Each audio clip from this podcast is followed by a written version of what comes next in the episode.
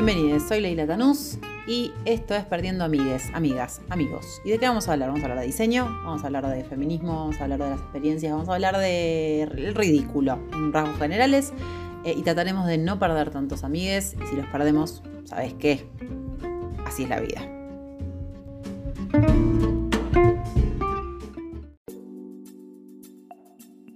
Bienvenidos, bienvenidas, bienvenides. Estoy perdiendo amigues. Miren quién volvió. I'm back, baby. Hemos vuelto. Eh, después de unos días hemos vuelto con temas. También tenía que eh, darle un poco de relajo a esta mente mental. Igual creo que pasó una semana que grabé o pasaron dos. Bueno, no me interesa. Aquí estamos. Em, y me vino bien como para explorar otros temas, para pensar algunas cositas. Em, para menstruar también. Pido disculpas si algún em, es un poquito fóbico este tema, pero bueno, así te cambia la vida, ¿no? Como que te, hace un poco mierda menstruar.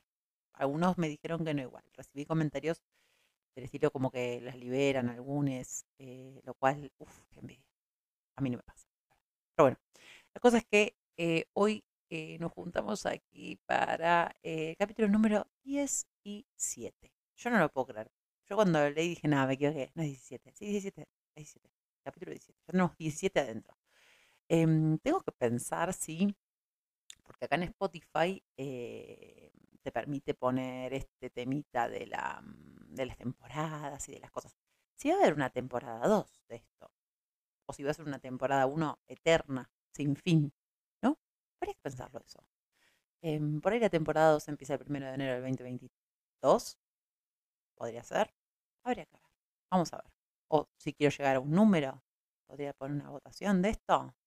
Vamos a ver. Bueno, la cosa es que estamos en el capítulo número 17 y en este caso eh, lo sometí a votación, como tiendo a hacerlo por lo general, excepto el capítulo anterior que no lo hice.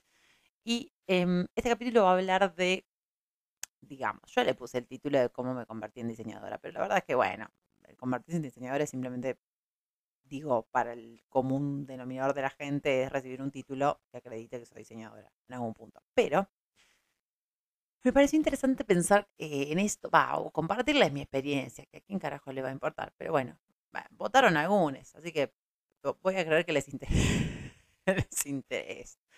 Vamos a creer que sí. Em, bueno, y entonces un poco autobiografía. Eh, les voy a contar un poquito cómo, cómo la viví yo, cómo la transité yo Em, que, me parece que no es lineal. Eh, no sé si le va a servir a alguien esto, pero como que eh, la idea de que, y no sé si es solamente los diseñadores, pero que las carreras universitarias o, mm, ay, golpeé el micrófono, o las boca, o las, mm, no sé si la palabra vocación, estoy muy indecisa hoy, no estoy muy definida, pero no, no es la palabra vocación, no existe la vocación, medio que, no sé si existe la vocación. No te metas ahí, Leila. Salí. La vocación galletita sí existe, qué ricas. Aunque son medias de enfermo, ¿no? Como que te te Bueno, la cosa es que em, me parece que el ser un profesional de, en algo, hoy, en, esta, en nuestros contemporáneos, eh, ya no es eh, recibir un título y salir y trabajar 20 años en una empresa y listo, pim, chim, pum, sos diseñadora o sos abogado, abogada, abogade o sos ingeniero o sos eh, licenciado en paisaje, mm, no sé cuál es el título que reciben, les pido mil disculpas. Bien, me parece que tiene que ver más con la construcción, por ahí siempre fue así, pero digo, em, con la configuración que cada uno quiere hacer de su eh, carrera profesional. Y un poco creo que fue eso en mi caso ok, de en el inicio, el final, no. Porque hay un montón de cosas muy divertidas para contar en el medio. Así que mm, yo les aconsejaría que no se vayan en el minuto 3 de grabación porque realmente una pena. Además, estás en el medio de la salsa que estás cocinando. ¿Qué te vas a poner a hacer? A mirar Instagram. Ya estás mirando Instagram. O sea, ya estás mirando Instagram. Yo ya puedo sentir que estás compartiendo este momento de podcast entre cocinar y mirar Instagram y escuchar. Así que ya está, ya estás acá. Seguí escuchando, seguí a Instagram y escucha a mí. Bien, pues el capítulo número 17. Uy, qué dispersa que estoy. Bueno, la cosa es la siguiente. Yo em, decidí que iba a estudiar esto, llamado indumentaria, diseño indumentaria, o algo relativo a esto, medio que de pequeña, no de pequeña pequeña, no vamos a mentir, pero ponerle que lo tenía medio definido ya medio llegando a los últimos años del secundario, ya me copaba la idea, pero me copaba la idea, y voy a comenzar con esto, em, porque significaba un desafío para mí. Eh, o sea, no era algo sencillo, no era algo que a mí me resultara natural. y sabemos que a mí todo lo que es natural, la verdad que me estaría chupando un poquito un huevo, em, porque no le doy carácter de importante, pero le doy más carácter eh, de importante a aquello que construís, ¿no? Que digo, a pesar de cómo que uno puede llevar adelante.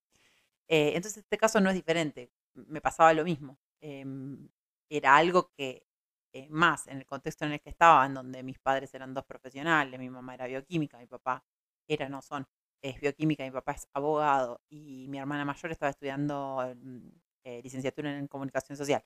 Mi otra hermana ya tenía como cinco carreras dentro, o sea, tenía, eh, mm, era maestra jardinera, era, ay, me va a odiar cuando no sepa su segundo título, pero algo relativo a la eh, pedagogía.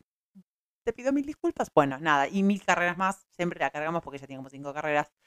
Em, entonces yo medio que eh, estaba destinada a hacer eh, de estas carreras, ¿no? Como de ese estilo.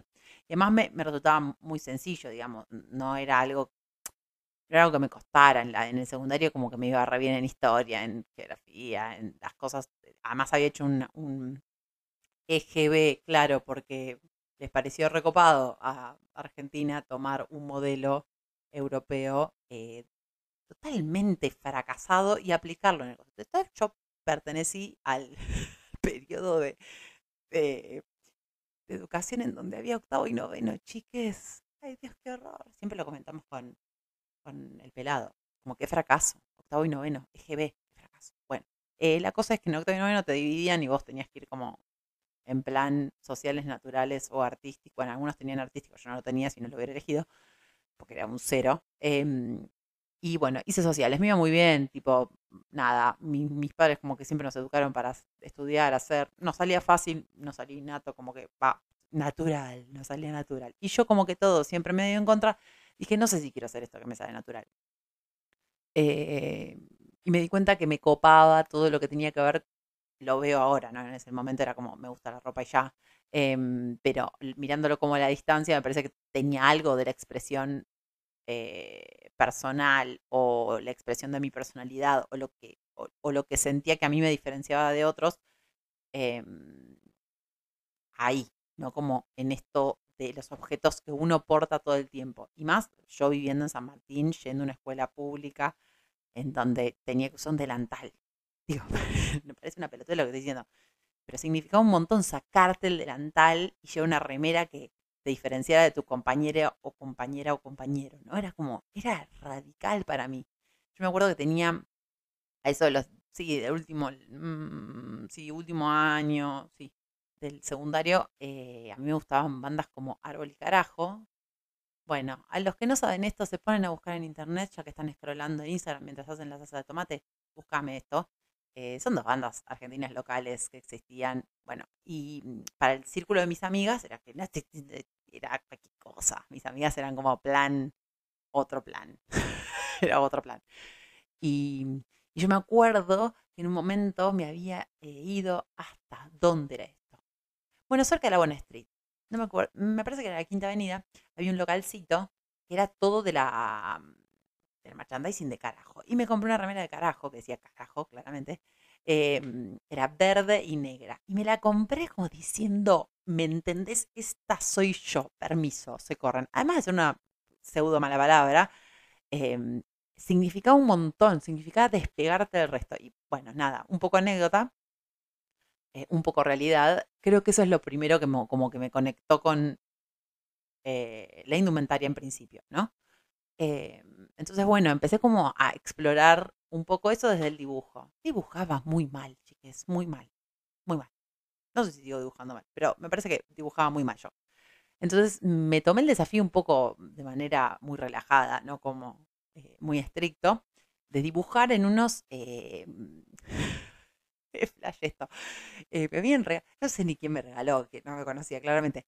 Eh, unos eh, diarios íntimos. En un momento se vendían, para toda esta gente que tiene 11 años y me está escuchando, vendían unos diarios íntimos tapa dura con unas, em, en, digamos, en lo que sería el filo de las tapas, le ponían como si fueran unas, unas terminaciones, unos, sí, unos avíos metálicos que tenían como una cuñita en donde vos ponías el candado, pim, cerrabas el candado y tenías ahí todos tus secretos más profundos. Yo no te pienso contar mis secretos más profundos, menos en un papel y menos compartiendo habitación con dos hermanas que claramente, golpea termo, claramente eh, iba a ser absolutamente violado. ¿Y qué, además, ¿qué iba a poner? Hoy fui a la escuela. Me sentí para el culo. Besita. Una boludez. Bueno, la cosa no es que no lo intenté, lo intenté, pero no sentía que pasara nada. Entonces, esos eh, cuadernos que aún los tengo, estoy mirando para arriba porque no sé si los tengo a mano, no. Em, si no, les saco una foto para las historias porque realmente son hermosos. Y bueno, y agarré dos que tenía y empecé a dibujar ahí adentro. Entonces ponía la fecha y dibujaba en un comienzo cuerpos sin cabeza y sin pies porque era, no me salían eh, de tamaño, decirles de 11 centímetros. Eh, y hacía la ropa que en el momento me parecía que era como ah, lo que no podía acceder, nada más siendo tres hermanas, medio que no podías. Iría a decirle, mamá, me, compras un vestido, salí de acá, heredá lo que de tus hermanas. Y también era una familia muy, éramos, éramos todos muy austeros, ¿no? Digamos, no, no había grandes inversiones, ¿no? Y menos por capricho. Quiero una pollera irregular, salí de acá, no. A no ser que fuera, no sé, era un cumpleaños de 15, bueno, está bien, comprar ese vestido y que lo puedan usar las tres. Entonces usábamos medio que las tres, a veces, otras veces se compraban un vestido, bueno, nada, muy particular. Bueno, la cosa es que dibujaba ahí y eran, los primeros eran del nivel del horror, más horror del mundo. Y me acuerdo que para mí igual era un remérito hacerlo. Entonces, como que seguía practicando, seguía practicando, seguía practicando. Terminé el primer cuaderno, que lo había forrado con campañas de Cosiuco, o un plan de ternura que te juro. Te los voy a mostrar porque es hermoso. Em, y después eh, llegué al segundo, un poco más, ya empezaba a hacer caras, pero no caras, o sea, nada, figurines muy extraños, muy, muy yo, en el sentido de todos eran largos, largos, las piernas largas, largas, largo, largo, bueno, y dibujaba eso, entonces terminaba y tipo como hito, porque nadie me pasaba pelota, iba mi vieja y le decía, eh, mira mamá, hice este dibujo. y se te dibujo. Y pobre, mi santa madre decía, qué bien, va mejorando. Yo creo que en el fondo quería decirme, bueno, esto es un fracaso, pero bueno, es lo que quiere hacer, que le vamos a decir? Ya está. Es, es esto. Em, en el medio eh, de toda esta exploración del dibujo y de que flasheaba con la ropa y qué sé yo, em, la hija de un amigo muy largo, un conocida, una conocida de conocidos de mis padres, em, pareciera, parecía ser, parecía ser no, era diseñadora de indumentaria y tenía una marca. Se llamaba Orb, O-R-B larga. Me la muestran. Me dice, esta, esta chica, ah, ah, era real, ¿entienden? Me pasó eso. Como que era real la idea de una persona se recibió y confeccionó prendas y las eh, vende. Y tiene una marca. Y la marca está buenísima. Y mira, y entonces me la presentan, yo nivel, no puedo creer que esto sea real, eh, mientras se hacía dibujitos, ¿no? Digo, se cuenta eso. Em, entonces ahí fue como el primer, el primer indicio de, ah, existe una facultad en donde yo puedo ir a hacer esto y después salgo y puedo ser esta piba. Más allá de que si era copado o no era copado, para mí era increíble que alguien lo hubiera podido hacer. Me acuerdo que Em, esto lo conté en el podcast que también estamos compartiendo, paso, paso el chivo, eh, del podcast que hacemos con mi queridísimo cuñado eh, Gonzalo Pavesi, eh, que se llama DKW Auto Unión. si quieren lo pueden ir a buscar en Spotify. es muy divertido porque charlamos entre nosotros que somos bastante distintos pero iguales. Y creo que ahí conté la anécdota de que esta chica me invitó al BAF. Me dijo, decirle a tu hija que venga, no sé qué, me dio una invitación para el BAF. El primer BAF que fui en mi vida, yo no podía entender el nivel de genialidad. Después podemos ver si ahora me parece lo mismo que claramente no.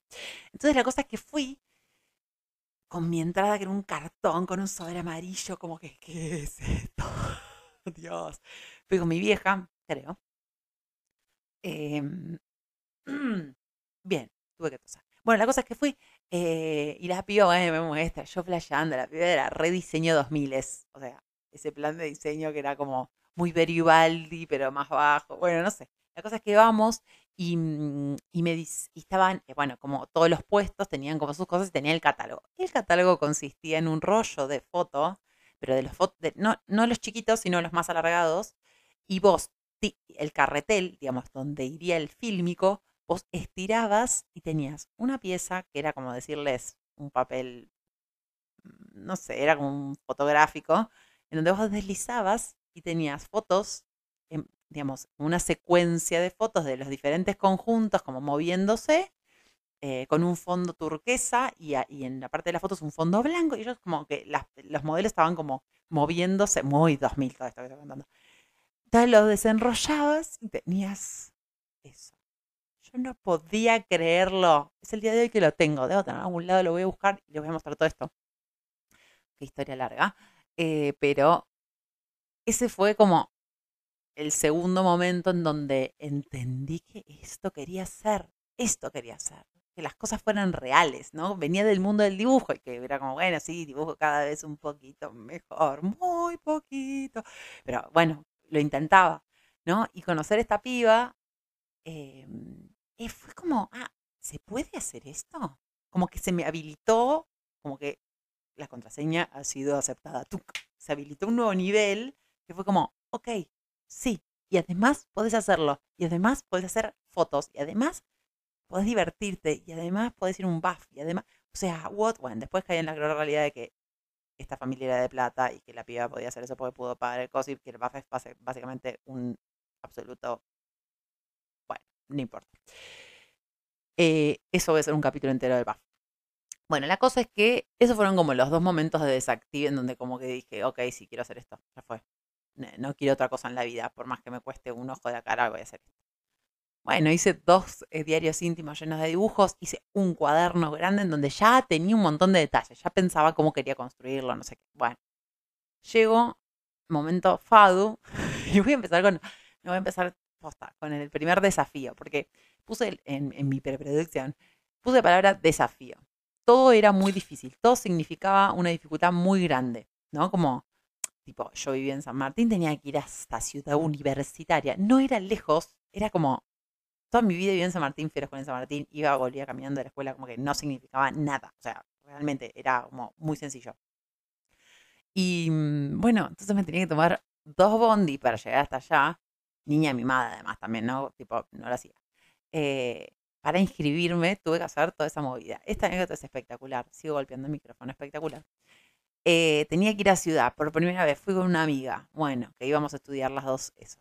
Eh, me tomó el 78, 87 hasta General Paz. En General Paz me tenía que tomar el 28 hasta Ciudad. Perfecto, cualquiera te deja, así que no era un problema. Era cartel verde, cartel semi, da igual, te subías y ibas. Bueno, el 28 va, para los que no saben, va hasta Ciudad Universitaria, va todo por eh, General Paz, viene desde la Loma de la Chota, no importa. Puente La Noria, algunos vienen de Liniers, bueno, distintos. La cosa es que, bueno, ahí me lo tomé perfecto, nos bajamos en Ciudad, el monstruo de Ciudad que era enorme, tipo no sabes dónde bajar, no sabes dónde ir. Pero bueno, no, no fue tan, digamos, difícil el ir a ciudad como el volver. Perfecto. Cuando en la antigua eh, ciudad tenías, bueno, obvio, el, el- el carril del llegar a ciudad y el carril de volver, pero tenías que cruzar, digamos, el que te dejaba en la puerta era el que te dejaba como cualquier colectivo del universo.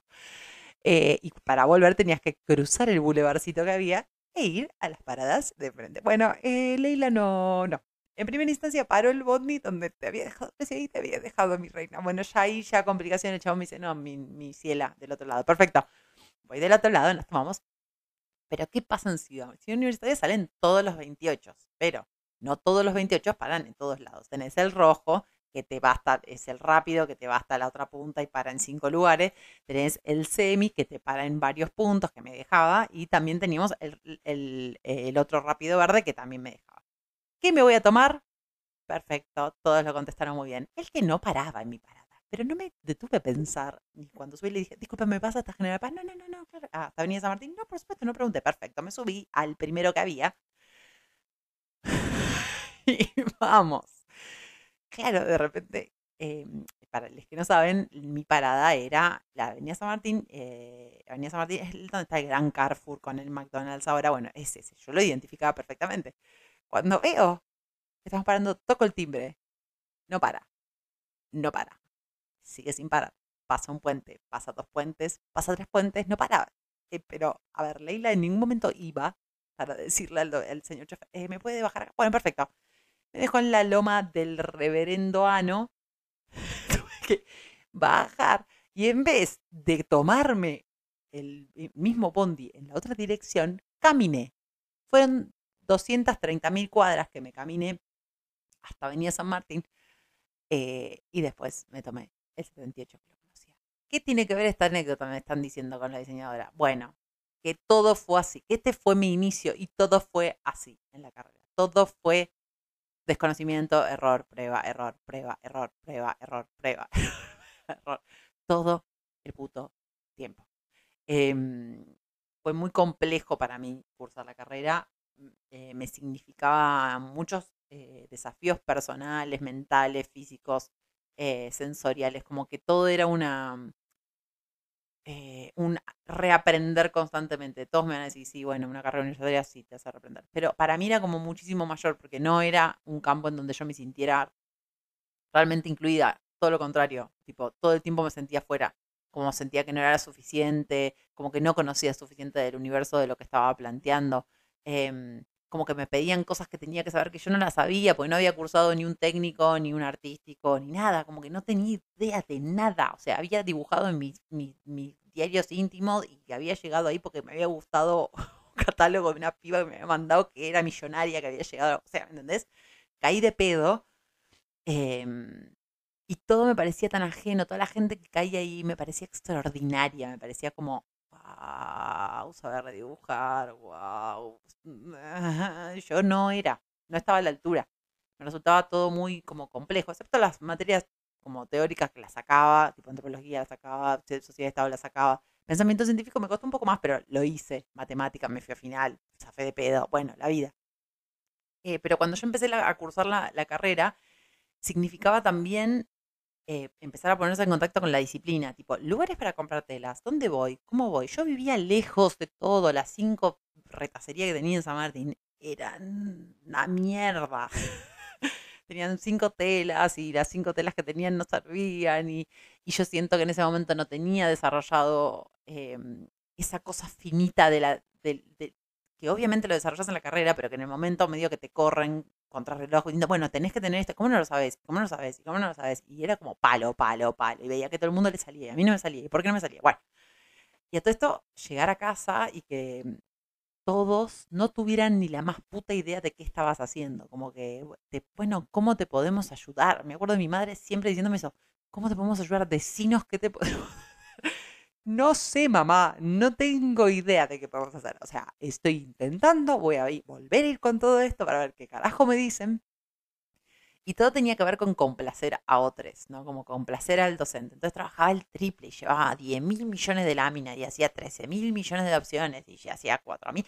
Pero no estoy diciendo como él era realmente súper dotada, sino como que era un fracaso porque sentía que tenía que trabajar el triple para poder estar a la altura del de los demás que llevaban un dibujo y era como, ah, le pegaste. Tipo, hice un jarrón de con flores que mi mamá tenía porque es artista plástica y les haría perfecto. Y yo llevaba un, literal, la primera clase de dibujo hice, hice em, un tarro de aceite, chicos, un tarro de aceite natura. Bueno, era lo que tenía a mano. Entonces, bueno, nada, la cosa es que todo el nivel de, la, de, la, de ir en contra de la corriente, no sé, tratar de sobrevivir. Eh, un poco lo mismo que pasaba en el secundario, ¿no? Como que trataba de, estar ahí y tratar de mostrar que tenía diferencias, pero que estaban buenas y que tenía como que, bueno, algo podía llegar. Eh, y en ese afán también veía eh, que era todo medio superficial, ¿no? Como todo era como, mm, la paleta de color no es exactamente lo que estamos buscando. Em, este textil no combina exactamente con este textil. Pero las devoluciones no eran del nivel de la profundidad que yo quería. o sea, a mí me, me, parecía más válido que me dijeran, mirá, no sé, me parece que conceptualmente, o esto no tiene que ver con esto, porque yo pensaba mucho en que las cosas tuvieran que ver. Después, si el gusto no era exactamente el que el docente quería, bueno, la verdad que no te puedo suplir tu, gusto. Yo te puedo, como te puedo argumentar todo lo que hice, que lo podía hacer porque tenía 225 millones de láminas. Entonces, como que me empecé a desenamorar de un poco de la carrera porque decía, que loco, qué superficial, como que esto es la espuma arriba del mar, como que, ¿qué, o sea, tiene que haber algo más. Entonces, bueno, a medida que fui avanzando en la carrera, en un momento en la carrera te dan eh, como para mí, digamos, dentro de mi elección, porque en, en, las carreras optativas teníamos la opción de una carrera, una carrera, oh, en las materias optativas eh, teníamos una opción que era mm, estudios culturales. Me sale la primera parte, bueno, tiene un nombre más largo, pero eran estudios culturales eh, del Valle, que después fue docente mía en, la maestría, la amo. Y mm, esa y comunicación, crítica, comunicación y crítica, que son dos materias sumamente, sumamente específicas y sumamente eh, conceptuales y abstractas en algún punto para lo que era la carrera, que era tipo cosen, que esta textura te quede así, y este color va acá, y esto, mm, y no estás dibujando este. Bueno, entonces llegaron estas dos materias como un poco como para decir, bueno, bueno, para ver, oiga. Y me fueron muy bien, me fue muy bien porque me gustaba un montón, porque era eso que me faltaba en las evoluciones verga que me daban en todas las materias em, proyectuales. Eh, y porque sentía que yo ahí sí podía dar aquello que no estaba pudiendo encontrar eh, de otra manera. Tipo, bueno, no soy genial dibujando, no soy genial, no sé, haciendo texturas, la verdad, no lo soy. Pero soy genial pensando cómo puedo construir esa, esa colección en términos de, sentido. Como qué sentido le quiero dar. Que no era algo que me, me corrigiera en ese momento. Em, yo creía que eso que yo hacía no era relevante. Como la idea de darle sentido a, a cada una de las cosas que hacía, que eran un montón, para mí era sumamente importante y me hacían creer que no era eficaz, que no era relevante, que no estaba bueno. Y cuando llegaron estas dos materias fue como, ah, pará, sí está bueno y sí es relevante para lo que tengo que construir. Entonces, oiga, acá hay una, acá está desconectado esto de esto, ¿no? Entonces como que ahí empecé a ver los agujeros de la carrera, ¿no? Como los agujeros quiero decir los hiatos, como las desconexiones entre una cosa y la otra. Em, que bueno, que fue como, oh, bueno, ¿qué hacemos con esto? ¿Cómo salgo a la, a la, a la vida profesional? ¿no? Con estos agujeros que no, podía que no pude resolver. Em, bueno, avancé en la carrera y me recibí. Finalmente me recibí.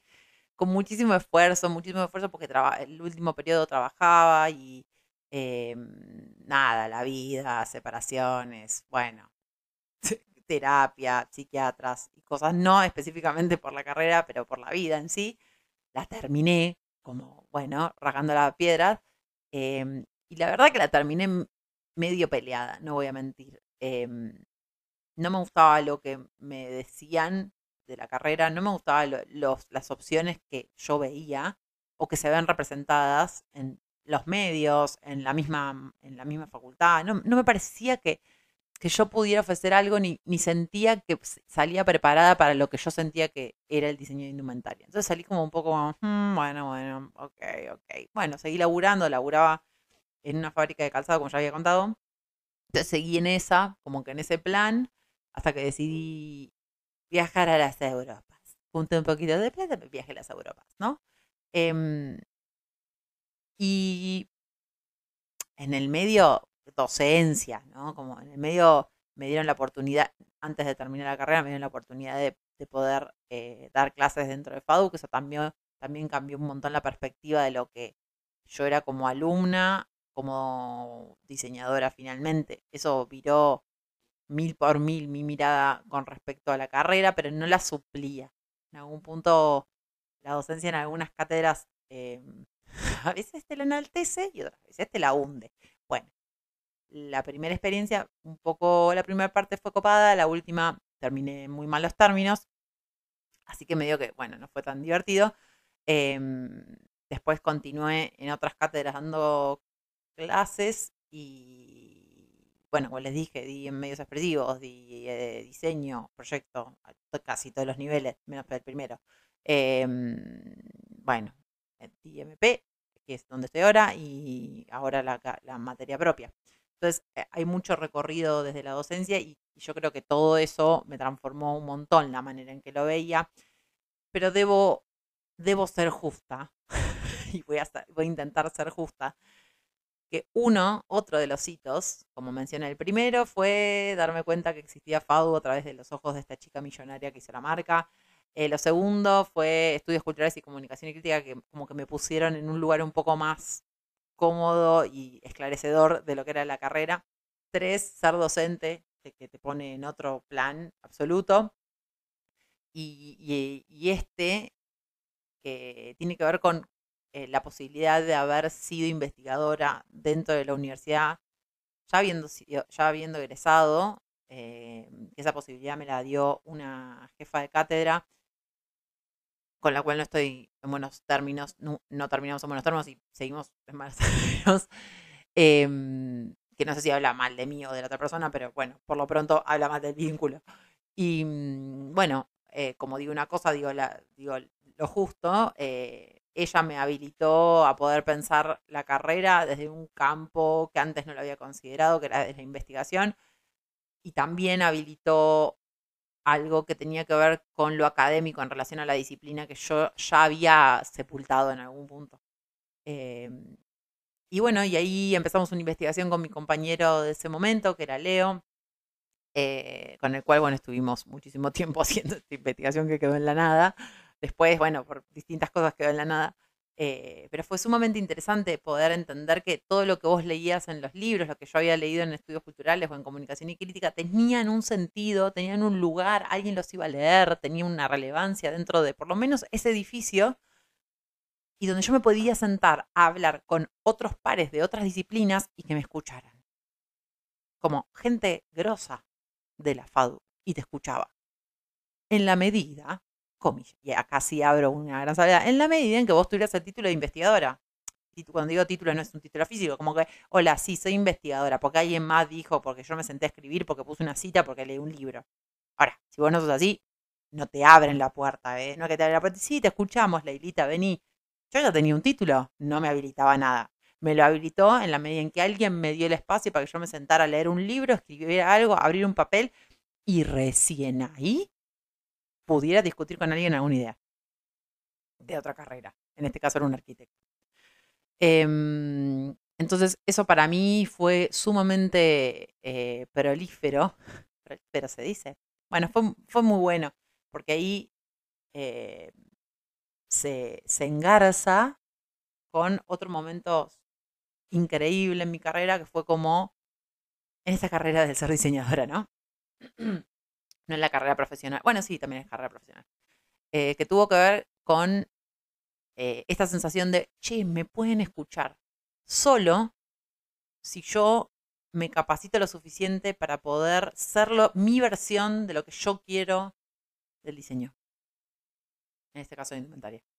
Em, entonces busqué algo que me apasionara lo suficiente para que no me fuera una molestia leer, no me fuera una molestia investigar, no me fuera una molestia invertir tiempo por fuera de mi laburo, por fuera de la facultad, por fuera de la docencia, em, que pudiera llevarlo adelante. Entonces encontré esta inquietud que evidentemente siempre tuve allá cuando les empecé diciendo que la indumentaria me gustaba porque, me, porque sentía que era la expresión que me diferenciaba de otros, que sentía que era ese espacio en donde yo podía ser yo y que los demás iban a poder interpelar esa, representación mía. Em, y bueno, y entonces me presenté a jóvenes investigadores, que bueno, nada, básicamente un espacio en donde vos presentas una investigación y si te terminás seleccionado, te subvencionan eh, una determinada cantidad de tiempo para que esa investigación se lleve adelante y tenga como bla, bla, bla, bla, no importa. Aquí. Lo presento eh, tenía que ver con eh, las representaciones trans em, desde la indumentaria, como esta, mirada de, bueno, ¿qué pasa con eso? ¿Qué pasa con la indumentaria sobre los cuerpos trans y qué, relevancia tienen? Como, ¿qué, ¿qué, pasa ahí? No, no, no, fue explorado. ¿Y qué pasa desde la indumentaria, desde el diseño específicamente? Era una cosa así, iba como por ese lado. Y la cosa es que, mm, bueno, lo presento, una vez no me seleccionan, pero eh, el puntaje me daba para poder eh, cursar una maestría eh, becada. al 100%, lo cual era un montón. Me estaban becando para estudiar una maestría en FADU. Dije, no, no yo no, esto no lo puedo.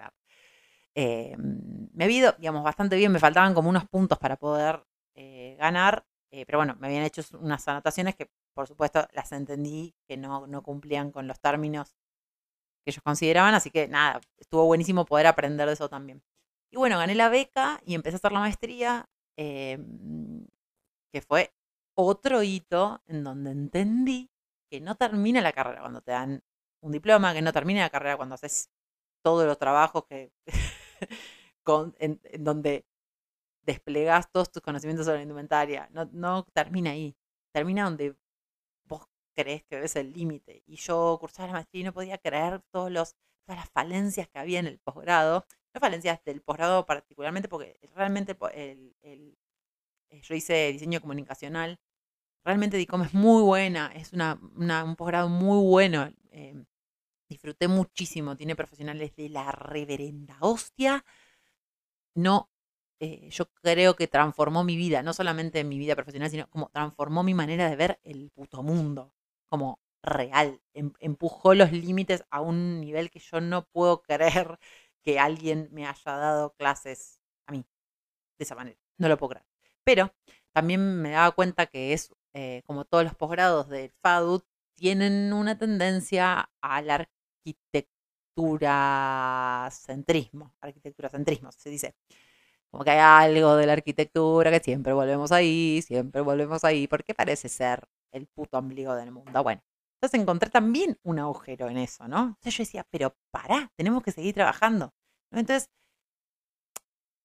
un poco como, eh, siento que cada una de estas barreras eran e, es, esos em, esos desafíos de los cuales empezaba, empecé hablando, ese, ese primer 28 y esta, mm, eh, bueno, no, voy a dar por cerrado todo este proceso profesional que uno está haciendo, pero digo, hasta esa teórica en donde no ponían un ejemplo de diseño indumentaria, estábamos hablando de diseño, eran los mismos desafíos que me encontré en todos lados. Y tenían que ver no solamente con los desafíos estructurales del lugar en donde estaba, sino como los desafíos que yo encuentro, que yo indago y que yo eh, resuelvo que son vacíos que me interesan y que me interesan empujar o revisar o sacar o poner o llenar o lo que carajo sea. Eh, y para mí ese es el camino eh, en donde me empecé, me empecé no, en donde me reconcilié finalmente con la carrera, con la disciplina, con mi título, ¿no? Como le di realmente relevancia, es donde me siento en una mesa y yo puedo hablar de lo que sé con total convicción de lo que estoy diciendo tiene un sentido, un valor, porque me lo apropié. Eh, porque lo hice mío. Em, porque con las herramientas que yo consideraba legítimas, eh, lo hice parte de mi vida, es un brazo mío. Para mí, ah, eh, yo necesitaba intelectualizar esta carrera. Em, esto no desmerece la materialización, yo creo que la materialización es, casi todo, es básicamente lo que hace que mi intelectualización del diseño indumentaria valga la pena pero yo siento que mi lugar, mi comodidad está en haber, haberle dado un marco eh, académico, intelectual, de libro duro, a eso que siempre fue ninguneado como, eh, rapita, rapita, rapita, rapita, semana de arriba, pues rapita. es que voy a 11, que, estos vienen a hablarme a mí de, bueno, no voy a profundizar porque me voy a enojar. Entonces, Bien, encontré en todo esto em que en algún punto, como decía, no terminó en, bueno, soy diseñadora de indumentaria, sino como terminé diciendo soy diseñadora.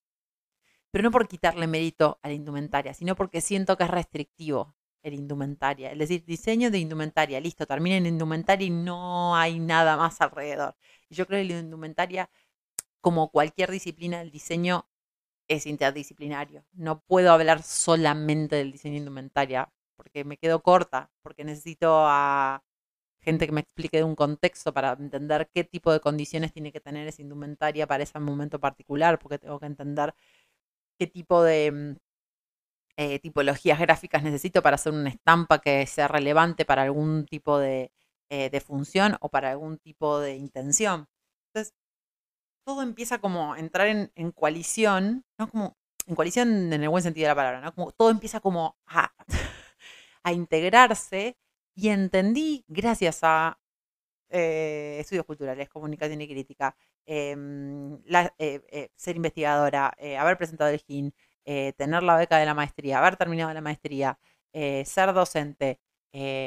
no olvidemos que gracias, muchísimas gracias, a haber entrado en la universidad pública, UBA, em, aprendí también del feminismo. Entonces, gracias al feminismo también, pude llegar a la idea de que de, que llegué a ser diseñadora, no solamente porque entiendo de, las condiciones básicas de lo que implica ser diseñadora indumentaria, sino porque también veo, el, eh, lo integré tanto a mi vida, como debería ser, eh, que veo el mundo desde ese lugar. No veo accidentes geográficos, no veo un límite, no veo una cordillera que me, lo, me, frene. Yo te puedo hablar de absolutamente todo en la vida mirándolo desde el diseño indumentaria. Lo, lo puedo hacer tranquilamente. Pero no lo digo como, lo puedo hacer porque soy muy capa y porque hice una maestría. Lo puedo hacer porque me rompí las pestañas em, leyendo, eh, hablando con gente, escuchando, para poder elegir dónde me voy a parar en esta profesión. ¿Qué es, lo que, qué es lo que quiero decir sobre esta profesión? ¿Qué es lo que quiero escuchar sobre esta profesión? ¿Con qué me voy a pelear de esta profesión? ¿Con qué ni siquiera me voy a meter? Y después llegamos al último hito, que fue la posibilidad de poder aplicar a tener una materia em, optativa, por el momento, em, pero poder llevar esto que yo tenía en mi cabeza, darle forma y hacerle una materia en la Facultad de Arquitectura Diseño y Urbanismo, Universidad de Buenos Aires, lo digo con la relevancia que eso tiene para mí. Esa chica que estaba dibujando en un diario, voy a llorar, en un diario íntimo, eh, que le llevaba a su mamá y le decía, mamá, mira, dibujé.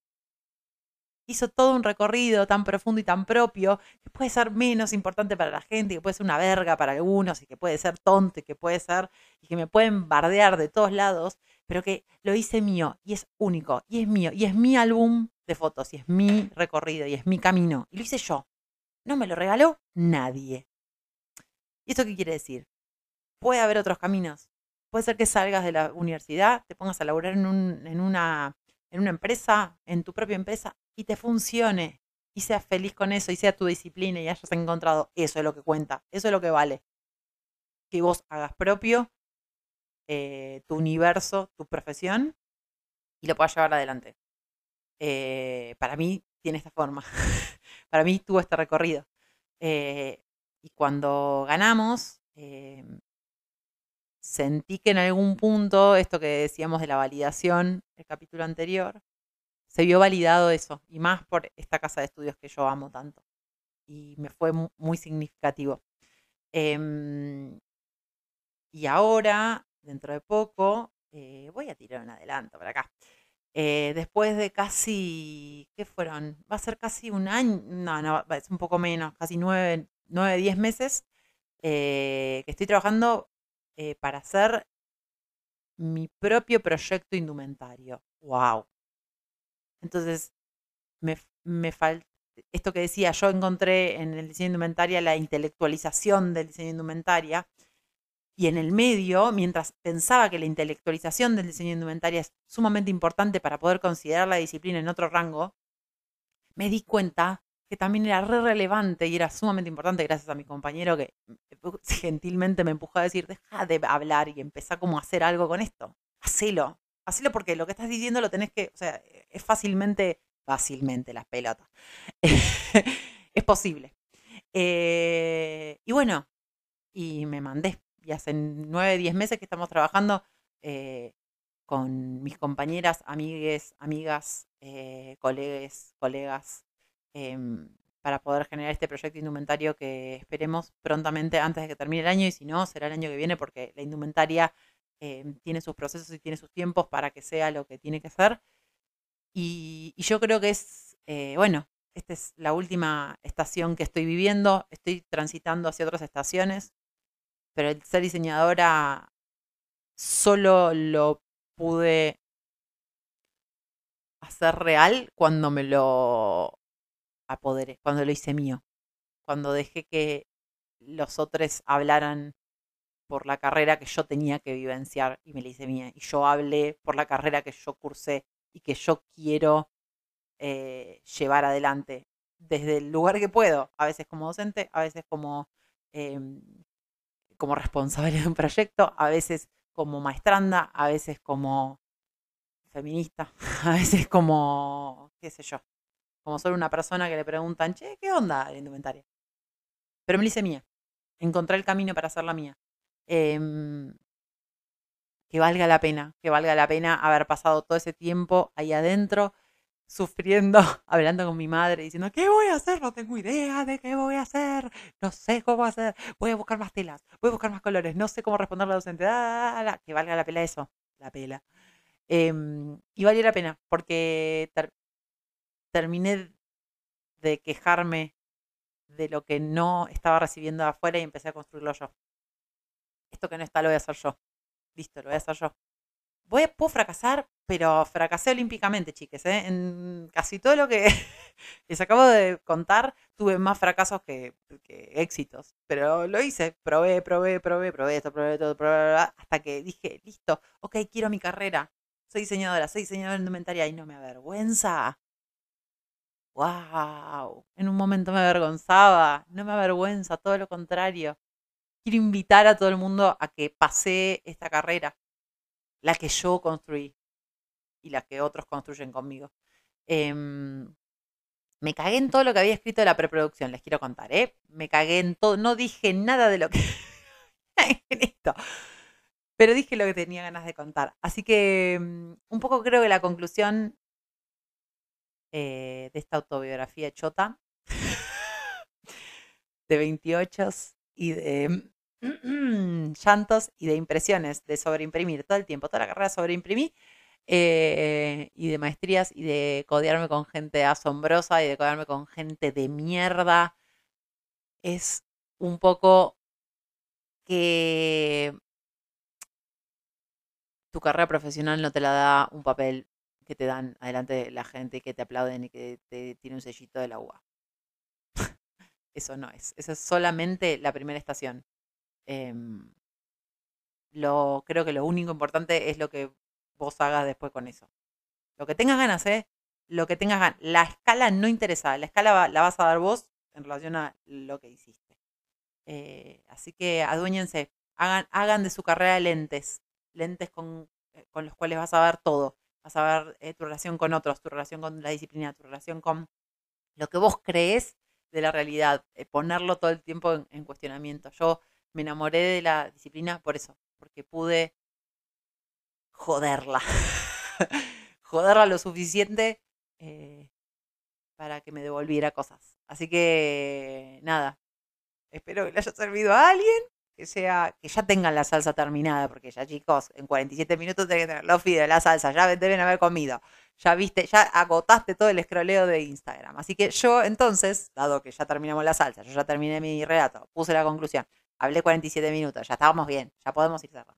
Antes de cerrar, como siempre, agradecerles eh, que me escuchen, que me respondan en Instagram, que me manden mensajes, em, que no haya feedback en Instagram, pero que lo escuchen, eh, que me hagan devoluciones, eh, que se tomen el tiempo, que, mm, que se rían, si en algún momento se ríen, eh, que se pongan a pensar si les, ponen para, si les da para pensar, em, que le pongan pausa y que después vuelvan a donde le pusieron pausa en el capítulo que hayan puesto pausa. A mí me parece increíble, porque quiere decir que, a ver, para, vamos a terminar de escuchar porque me quedé pensando. Ay, no saben, parece una pelotudez lo que estoy diciendo, pero me, me pone la piel de gallina pensar que a alguien le interesa algo de lo que tengo para decir. Eh, bueno, entonces, ¿qué era lo que tenía que decir? Ah, eh, tengo red social, arroba perdiendo amigues. Eh, me pueden seguir ahí, pueden likear cosas, pueden compartir, pueden fijarse en las encuestas que hago para los capítulos y ahí ya se van haciendo como una idea de lo que viene. Eh, en la biografía van a encontrar un link tree en donde tienen primero el capítulo subido, entonces ahí le dan y escuchan directamente, si no, obviamente pongan la campanita en Spotify que les avisa cada vez que sale un capítulo nuevo. Y abajo tienen un link para invitarme un cafecito el cafecito, la verdad, que es casi como una galletita Oreo. cómo están las galletas. No sé ni cuánto sale el paquete de galleta Oreo. No como Oreo, pero me parece que es caro. Eh, así que, bueno, es un paquetito de galletita Oreo. Y saben lo que puedo pagar. Voy a ver, voy a mencionar todo lo que estoy mirando porque ahora estoy mirando en otra dirección al, escritorio. Una pantonera. Un cuaderno de Liniers. Tengo el modem de internet, así que internet la yerba, porque siempre la yerba adelante, el mate, el celular, porque es lo que tengo siempre, unas lapiceritas de colores, bueno, cositas que me hacen como atravesar este momento eh, de grabar eh, los capítulos y poder eh, darle todo este tiempo para contarles estas cosas y que tanto me hace feliz. Así que ahí tienen, si quieren invitar, obvio, los recibo perfectamente porque estoy cantando. Bien, em, les mando un beso, les agradezco que siempre me escuchen. Eh, y se viene otro capítulo. No nos dormamos, Leila. Duermamos, dormamos. Les mando un beso, no se hablan.